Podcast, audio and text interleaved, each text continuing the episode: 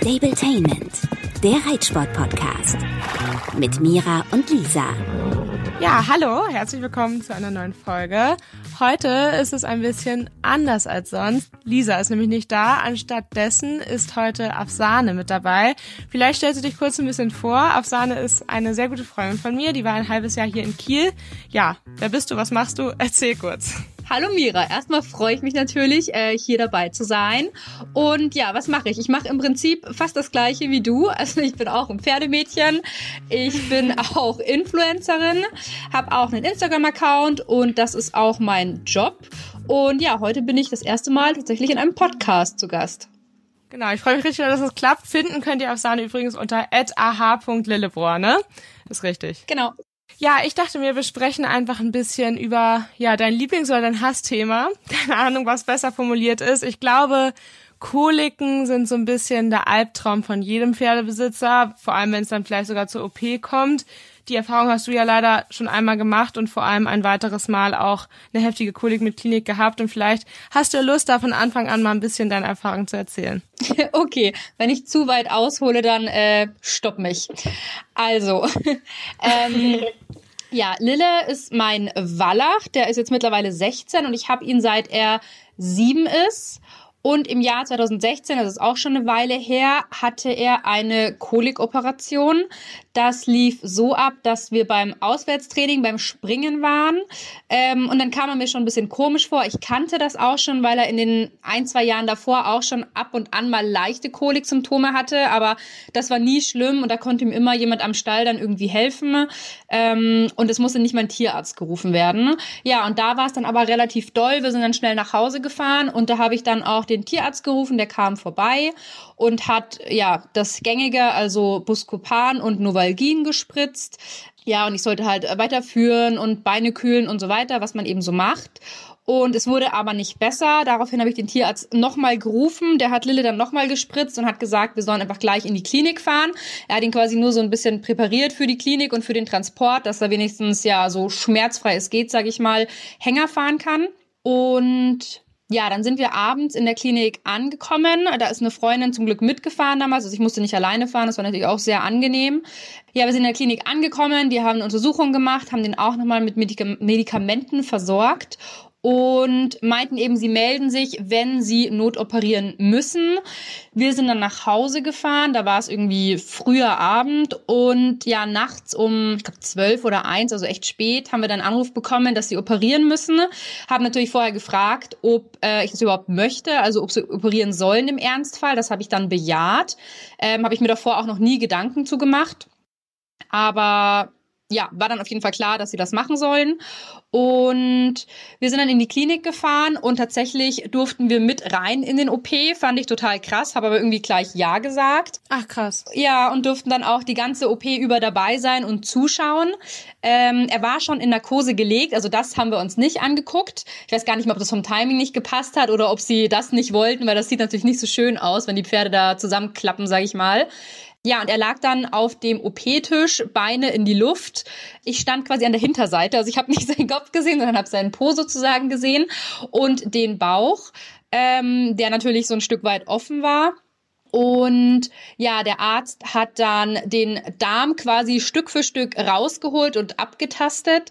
Äh, der ist ja bei den Pferden, ich sage jetzt mal leider, sehr, sehr, sehr lange, sprich viel Potenzial für Verdrehungen und Knoten und was weiß ich was. Ähm, ja, und ist dann den kompletten Darm sozusagen so abgegangen und hat eben geguckt, ob da irgendwo was verknotet ist, ob sogar schon was abgestorben ist, was glücklicherweise nicht der Fall war. Aber was man gesehen hat, waren Spuren von Würmern. Also der war quasi akut hochgradig verwurmt, obwohl ich regelmäßig entwurmt hat, möchte ich dazu sagen. Ich habe keine Kotproben gemacht damals, aber ich habe regelmäßig entwurmt und er stand auch mit einer anderen Stute zusammen auf einer Koppel und die haben wir dann im Nachgang erfahren, war überhaupt nicht verwurmt. Die hatte gar keine Würmer und er, obwohl die zusammen auf derselben Koppel im selben Stall standen, parallel entwurmt wurden, er hatte eben so doll Würmer, dass er daraufhin diese starke Kolik bekommen hat. Ja, die OP ist an sich gut verlaufen. Er ist auch aus der Narkose eigentlich gut aufgewacht und stand dann noch weitere zwei Wochen in der Klinik. Die ersten paar Tage auf Intensivstation sozusagen, also mit Intensivüberwachung. Was am Anfang ein bisschen problematisch war, war die Darmperistaltik. Also das heißt, der Darm ist nicht so wirklich wieder angesprungen. Man füttert die Pferde ja nicht sofort nach der OP an, sondern wartet so ein bisschen.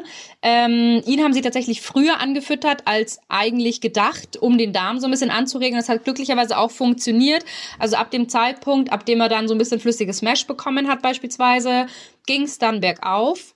Und ja, die Narbe ist auch super verheilt. Also er hat das richtig, richtig gut weggesteckt. Nach zwei Wochen durfte er dann eben nach Hause und ich musste ja weiterhin das ein oder andere Medikament geben und die Narbe versorgen. Und ja, ab da ging es aber eigentlich nur noch bergauf. So, ich lasse dich jetzt mal vielleicht wieder zu Wort okay. kommen, bevor ich hier einen Monolog führe. Okay, krass, dass du im OP dabei warst, das wusste ich zum Beispiel auch nicht. Ich habe die Geschichte ja auf jeden Fall schon mal gehört, aber nicht so ausführlich. Also war nochmal sehr interessant und eine OP-Versicherung hast du aber, ne? Ähm, ja, das ist eigentlich eine ganz lustige Geschichte. Und zwar habe ich Lille von einer Privatperson und die wiederum hat sie von ihrer Freundin, die auch die Ausbilderin von Lille war. Und ich hatte zu dem Zeitpunkt keine OP-Versicherung. Ich hatte ihn da circa, ich sage jetzt mal, ja, zwei Jahre ungefähr. Und ich weiß gerade gar nicht, warum ich keine OP-Versicherung hatte. Ich hatte eine Haftpflichtversicherung, eine Unfallversicherung, aber keine OP-Versicherung. Und tatsächlich hat sich dann ja, ein halbes oder ein Dreivierteljahr nach dieser Geschichte rausgestellt, dass nicht die private Vorbesitzerin, sondern die Ausbilderin noch eine OP-Versicherung auf ihn laufen hatte. Und tatsächlich, ähm, also sie hatte eben mehrere Pferde und hat ihn da irgendwie nie abgemeldet, warum auch immer. Und ja, tatsächlich konnten wir das dann rückwirkend noch über diese Versicherung laufen lassen. Also das war ein Riesenglück. Und was jetzt auch noch ganz interessant und zu beachten ist, danach dachte ich mir natürlich, boah, okay, jetzt brauche ich so eine OP-Versicherung. Ähm, der Haken an der Sache ist aber, dass ja dann oft genau diese Probleme, die man schon mal hatte, nicht mitversichert sind. Sprich, mhm. wenn der jetzt nochmal eine Kolik-OP hätte, wäre die nicht mitversichert. Das war so mein Gedanke. Und ich habe das dann eben mit dem Versicherungsberater abgeklärt. Und bei mir ist das jetzt so, wenn er nochmal eine Kolik-OP bräuchte aufgrund der gleichen Ursache, sprich wieder aufgrund von Verwurmung nachweisbar, dann würde es diese ah, Versicherung mhm. nicht übernehmen. Wenn aber nachweisbar die Kolik aus irgendeinem anderen Grund entstanden ist, wie jetzt zum Beispiel aktuell mit seinen Magengeschwüren, dann würde die OP-Versicherung das schon übernehmen. Bisschen tricky. Ah, krass, okay. Ja, aber sind ja mega interessante Infos. Und jetzt mit den Magengeschwüren sagst du ja gleich das nächste, das ist ja eure nächste ähm, ja, Kolik-Geschichte. Und vor allem, was ich auch noch ganz interessant finde, ich hatte ja mit Samba mal eine sehr, sehr leichte, aber Sehnenverletzung und du kennst mich ja und weißt, dass äh, mich das jahrelang mitgenommen hat und teilweise immer noch tut und ich mich an so Kleinigkeiten ja so aufhänge und häufig wieder dachte, er hat irgendwas. Hast du das denn mit der Kolik auch? Also gibt's bei dir auch Situationen oder Anzeichen von deinem Pferd, wo du ein bisschen verrückt wirst, sag ich mal? Ähm, ja, absolut. Und bei mir ist das das Scharren. Also wenn Lille scharrt, dann sage ich schon mal für den restlichen Tag so ungefähr alle Verabredungen ab und bleib locker noch mal ein bis zwei Stunden im Stall, weil ich da so Schiss habe, weil das halt bei ihm so das eindeutigste Kolik-Symptom ist, sage ich mal. Ansonsten ist es ja noch so, dass die dann oft flehmen, dass sie sich wälzen, dass sie doll schwitzen, dass sie ähm, immer zum Bauch zeigen äh, mit dem Kopf. Und das hat der alles nicht so. Also selbst vor der OP war eigentlich das einzige eindeutige Anzeichen, dieses extreme Scharren und dann auch hinwerfen wollen, sogar auf dem Asphalt, weil noch ganz viele davor meinten, ach nee, du beruhig dich, das ist nicht so schlimm. Und ja, am Ende war es natürlich so schlimm, dass er operiert werden musste. Aber Scharren mhm. ist bei mhm. ihm halt dieses Anzeichen, das mich total verrückt macht.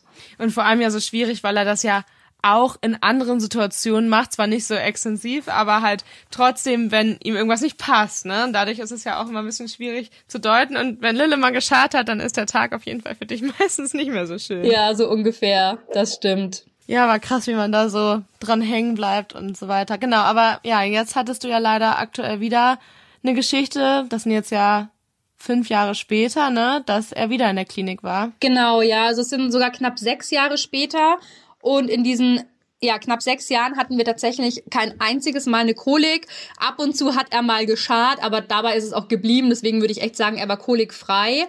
Und jetzt hat er eben in den letzten zwei Wochen zweimal leichte Koliksymptome gezeigt. Also er hat mehrfach geschart, hat sich immer wieder hingelegt, ist wieder aufgestanden. Wir haben das dann alles mit Führen und so weiter in den Griff bekommen und Kolossan. Ich habe trotzdem mit dem Tierarzt telefoniert, aber ja, selbst der sagt dann natürlich, okay, wenn das Pferd einmal schart, jetzt beobachte das erstmal noch kurz. Ähm, ja, und damit hat sich die Sache auch erledigt gehabt. Trotzdem ja, es ist mir natürlich aufgefallen und ich habe es irgendwie im Kopf behalten. Und letztens habe ich dann eben wieder zum Glück von zwei aufmerksamen Personen aus dem Stall einen Anruf bekommen, dass er schart und sich immer wieder hinlegt und eben dann doch so extrem, sage ich jetzt mal, dass es den Leuten auffällt. Und um ehrlich zu sein, bin ich in den Stall dann wieder gefahren. Also ich bin gerade daheim angekommen, habe mich einmal im Kreis gedreht, durfte wieder hindüsen ähm, und dachte ehrlich gesagt, boah, das ist jetzt wieder so, nichts Halbes, nichts Ganzes, der wird wieder ein bisschen scharen und die Sache hat sich. Ja, dem war aber nicht so. Ich bin dann ähm, in den Stall und bin zu ihm in die Box, hab ihn rausgeholt, bin ein paar Meter gelaufen und dann hat er gleich auf dem Asphalt relativ extrem angefangen zu scharren und wollte sich auch hinschmeißen. Und dann dachte ich, okay, sofort einen Tierarzt rufen. Ähm, das Problem war, dass mein Tierarzt, den ich jetzt seit ja, bestimmt sieben Jahren habe, ähm, ungefähr 45 Minuten entfernt war und das war mir halt einfach viel zu lang, wenn es dann doch schon so extrem ist. Und wir haben aber das riesengroße Glück, dass wir eine Tierklinik in der Nähe haben, also so nah, dass man da mit dem Hänger ungefähr fünf Minuten nur hin braucht. Und die haben wir dann angerufen hatten da ehrlich gesagt auch mal so ein bisschen Pech, weil die halt auch meinten, es ist gerade kein Tierarzt da. Sie melden sich und sie haben sich dann erst nach 20 Minuten, also wirklich langen 20 Minuten gemeldet und haben gesagt, wir können schnell vorbeikommen.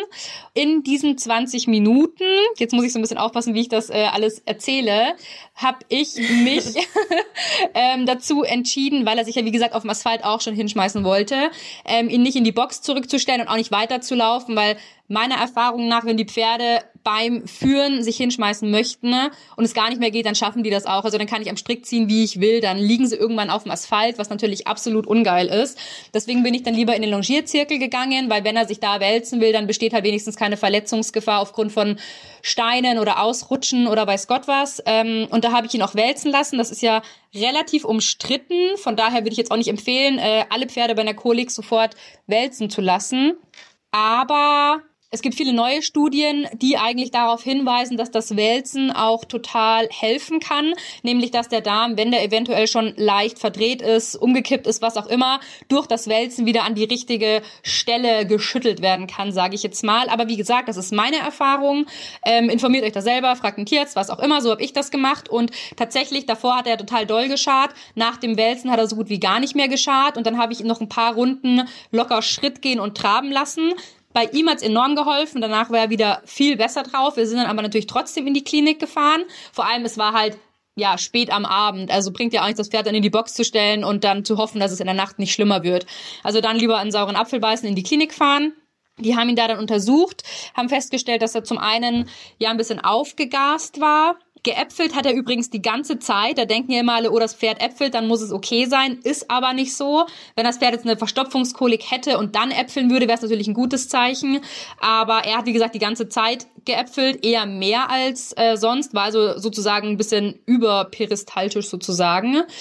Das war dann so, dass sie in der Klinik eben die klassischen Untersuchungen gemacht haben, sage ich mal, ihm was gespritzt haben. Was sie auch machen, ist über so eine Nasensonde nennt man das, glaube ich, also diesen Schlauch durch die Nase ähm, rein und da dann einmal so ein bisschen mm. durchspülen sozusagen. Sieht auch echt gar nicht schön aus, aber hilft auf jeden Fall. Ja, und dann war ich ehrlich gesagt ein bisschen überrumpelt, weil ich dachte tatsächlich, ich kann ihn äh, doch wieder mit nach Hause nehmen. Dem war nicht so. Sie meinten eben, sie möchten ihn auf jeden Fall über Nacht da lassen, mhm. haben mich wieder gefragt, ob sie im Notfall operieren sollen, ob sie mich anrufen sollen oder ob sie einfach machen sollen. Äh, ich bin jemand, ich möchte da auf jeden Fall immer sofort Bescheid wissen. Und ja, zu dem Thema OP bin ich mir bei ihm ähm, nicht sicher, aufgrund dessen, dass er halt einmal schon operiert wurde und dass er mittlerweile ja in Anführungsstrichen auch schon 16 ist und eben keine 5 mehr. Und da würde ich mir das eben gut überlegen und einfach mit den Ärzten absprechen, wie die Prognose ist, ob sich überhaupt eine OP lohnt und wenn sie ihn operieren, wenn sie dann zum Beispiel gesehen hätten, boah, Moment, das sind schon drei Meter Darm abgestorben, dann hätte ich mich da, da auch dagegen entschieden, dass sie ihn dann ähm, ja wieder aufwecken, sage ich mal. Aber so weit ist es zum Glück gar nicht gekommen. Nur einmal kurz vorweg. Also ich glaube, das kennen viele, deren Pferd schon mal Kolik operiert wurde. Einmal macht man das mit, aber ob sich dann zweites Mal lohnt und ob man dann dem Pferd das einfach ein zweites Mal antut, ist halt nochmal eine andere Frage. Aber wie gesagt, war zum Glück nicht nötig. Wir waren dann eigentlich so übereingekommen, dass ich ihn nicht am nächsten, sondern erst am übernächsten Tag abholen kann, nachdem sie ihn angefüttert haben. Und ich habe dann tatsächlich, das war so ein bisschen Bauchgefühl, auf eine Gastroskopie gedrängt, weil ich eben irgendwie dieses, ja, mit den Magengeschwüren im Hinterkopf hatte. Und tatsächlich war es dann auch so, dass sie Magengeschwüre gefunden haben, die nicht unbedingt schuld waren an der Kolik, aber ja jetzt im Nachhinein äh, doch irgendwie in der letzten Zeit bei ihm einiges verursacht haben und ja, die bekämpfen wir jetzt eben aktiv. Ja, und das ist ja auch irgendwie so Magengeschwüre das haben ja so viele Pferde. Ne? Wie ist die Regelung nochmal? Man sagt irgendwie jedes dritte Pferd oder so, ne? Genau, bei den Rennpferden sind es wohl, ohne jetzt irgendwie auf den Rennsport eingehen zu wollen, sind es wohl an die 90 Prozent angeblich, was da Studien belegen. Also wirklich extrem viele. Und im Freizeit- und Sportbereich tatsächlich ähnlich viele. Man denkt ja immer, dass das vor allem die Turnierpferde betrifft. Die haben natürlich ja eine Art von Stress durch Turnier und Transport und so weiter. Aber die Freizeitpferde, sage ich mal, beispielsweise haben ja dann auch oft in der Herdenhaltung zu kleine Flächen und so weiter, haben dann halt einfach oft eine andere Art von Stress und haben tatsächlich fast genauso oft äh, Geschwüre wie eben die Sportpferde, sage ich jetzt mal. Ich wollte gerade sagen, und es ist ja Stress auf jeden Fall ein super großer Faktor, aber ich glaube gerade in den modernen Pensionsstellen leider ganz, ganz häufig auch ein Problem von falscher Fütterung. Also liegt jetzt nicht nur am Personal und am Stall an sich, sondern auch häufig, glaube ich, an mangelnder Erfahrung von den Pferdebesitzern, ne? dass man den Pferden vielleicht das Falsche füttert, was sie nicht vertragen, zu viel Kraftfutter, zu wenig Raufutter oder schlechtes Raufutter.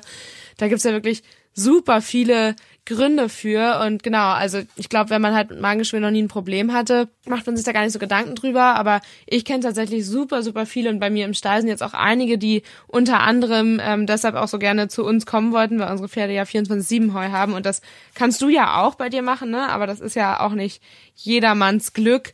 Da kann man dann ja auch echt auf einige Anzeichen achten und leider ist ja echt davon auszugehen, dass viele Pferde das unentdeckt haben oder ist einfach so. Und es gibt ja so weiß ich nicht, also sag ich mal Anzeichen, man sagt ja zum Beispiel gähnen oder nach der Arbeit, also nach dem Reiten keine Leckerlis oder kein Futter nehmen wollen oder so, aber ich finde, das sind alles immer so Kann-Indizien, ne? Also das kann sein, wenn das alles zusammenkommt, haben wir letztens auch drüber gesprochen, so Sachen wie Gurtzwang oder so, ist auch ein Anzeichen, aber ich glaube halt immer, also die Anzeichen können es alle sein, aber halt eher nur, wenn sie plötzlich dramatisch schlimmer werden und sich summieren. Weil sonst kann es ja, ja, gefühlt auch einfach so mal sein, ne? Ja, total. Das macht es auf jeden Fall echt schwierig, das zu beurteilen, weil wie du sagst, das können Symptome für alles Mögliche sein. Ja, aber nicht einfach total hundertprozentige Zeichen für ein Magengeschwür. Kann man sich echt mega verrückt mitmachen. Ne? Ich hatte letztens auch mal, dass Samba zum Beispiel nach dem Training äh, nicht keinen Zuckerwürfel von dem Trainer haben wollte, aber denke ich mir auch ganz ehrlich, wenn man sich gerade krass angestrengt hat, ich weiß nicht, ob du das kennst, aber manchmal, wenn ich mega Hunger habe vor dem Reiten oder bevor ich in den Stall fahre oder beim in den Stall fahren, habe ich krass Hunger und dann reite ich doch, ohne was zu essen, habe ich danach keinen Hunger, weil ich mich halt auch gerade angestrengt habe. Und da habe ich manchmal auch schon so überlegt, ob es vielleicht irgendwie so ist, dass man, wenn man vielleicht noch einen Puls von was weiß ich was hat, dann hat man halt vielleicht auch gerade keinen Bock auf einen Zuckerwürfel oder ja, so. vielleicht auch, weil man dann einfach abgelenkt ist und gar nicht mehr so dran denkt, ne, ans Essen. Das kann schon sein. Und dann hinterher ja, wird es einem umso mehr vielleicht. bewusst und dann hat man irgendwann richtig Kohldampf. Ja, krass. Okay, und wie geht's jetzt bei eurer Magengeschichte weiter? Wie ist der Therapieansatz? Was machst du mit ihm? Ähm, also, er bekommt Medikamente. Das ist vielleicht auch noch ganz interessant zu wissen, weil ich immer dachte, okay, Magengeschwüre, Gastrogard, kennen bestimmt die meisten. Schweine teuer, aber soll sehr gut sein. Jedoch ist es so, dass man das primär für die Magengeschwüre im Magen verwendet, die dann je nach Schwere eingestuft werden. Stufe 1 bis 5 gibt's da, wenn ich mich nicht ganz täusche. Die hat Lille aber nicht, sondern der hat nur ausschließlich Geschwüre am Magenausgang. Und da muss man tatsächlich differenzieren. Ähm, die behandelt man zum einen anders mit Sucrabest, behandeln wir die jetzt, kennt bestimmt auch der eine oder andere. Zusätzlich auch mit Gastrogard, aber eben primär über sechs Wochen mit diesem Sucrabest.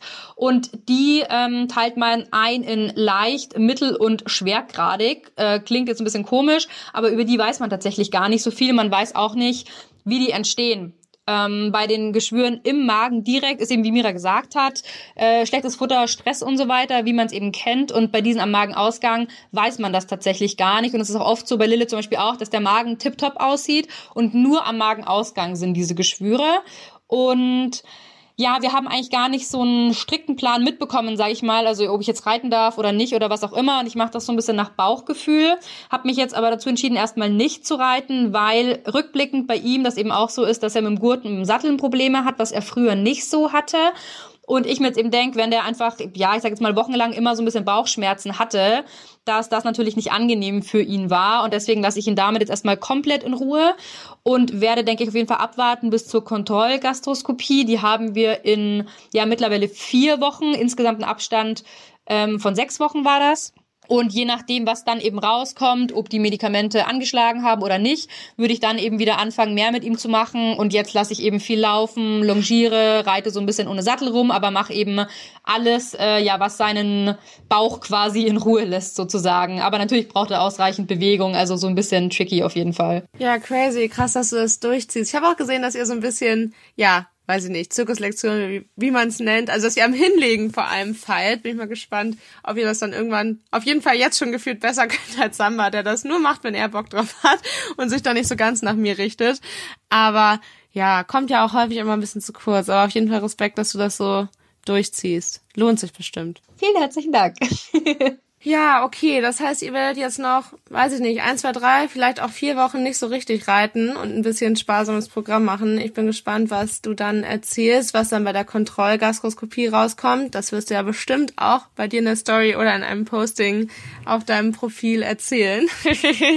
ähm, ja, könnt ihr auf jeden Fall gerne vorbeischauen, wenn es euch interessiert. Ich fand super interessant, mit dir darüber zu sprechen und du warst auf jeden Fall ein würdiger Ersatz für Lisa, die gerade, ich habe vergessen, wo sie ist. Weißt du, wo sie ist? Glaube Sri Lanka, wenn ich mich nicht täusche. Ja, irgendwo in der Sonne ja. und mit äh, sehr langen Fahrten, weil die Streckenstraßen, glaube ich, nicht so gut ausgebaut sind und so.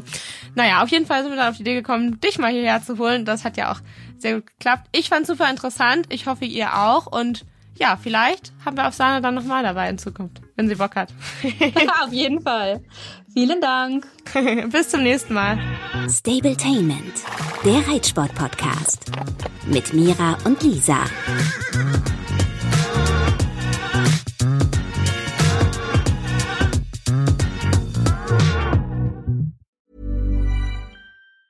Hi, I'm Daniel, founder of Pretty Litter. Did you know cats tend to hide symptoms of sickness and pain? I learned this the hard way after losing my cat, Gingy. So I created Pretty Litter, a health monitoring litter that helps detect early signs of illness by changing colors, saving you money and potentially your cat's life. Pretty Litter is veterinarian developed, and it's the easiest way to keep tabs on your fur baby's health right at home. Go to prettylitter.com and use code ACAST for 20% off your first order and a free cat toy. Terms and conditions apply. See site for details. Planning for your next trip? Elevate your travel style with Quince. Quince has all the jet setting essentials you'll want for your next getaway, like European linen, premium luggage options, buttery soft Italian leather bags, and so much more. And is all priced at 50 to 80% less than similar brands. Plus, Quince only works with factories that use safe and ethical manufacturing practices. Pack your bags with high-quality essentials you'll be wearing for vacations to come with Quince. Go to quince.com slash pack for free shipping and 365-day returns.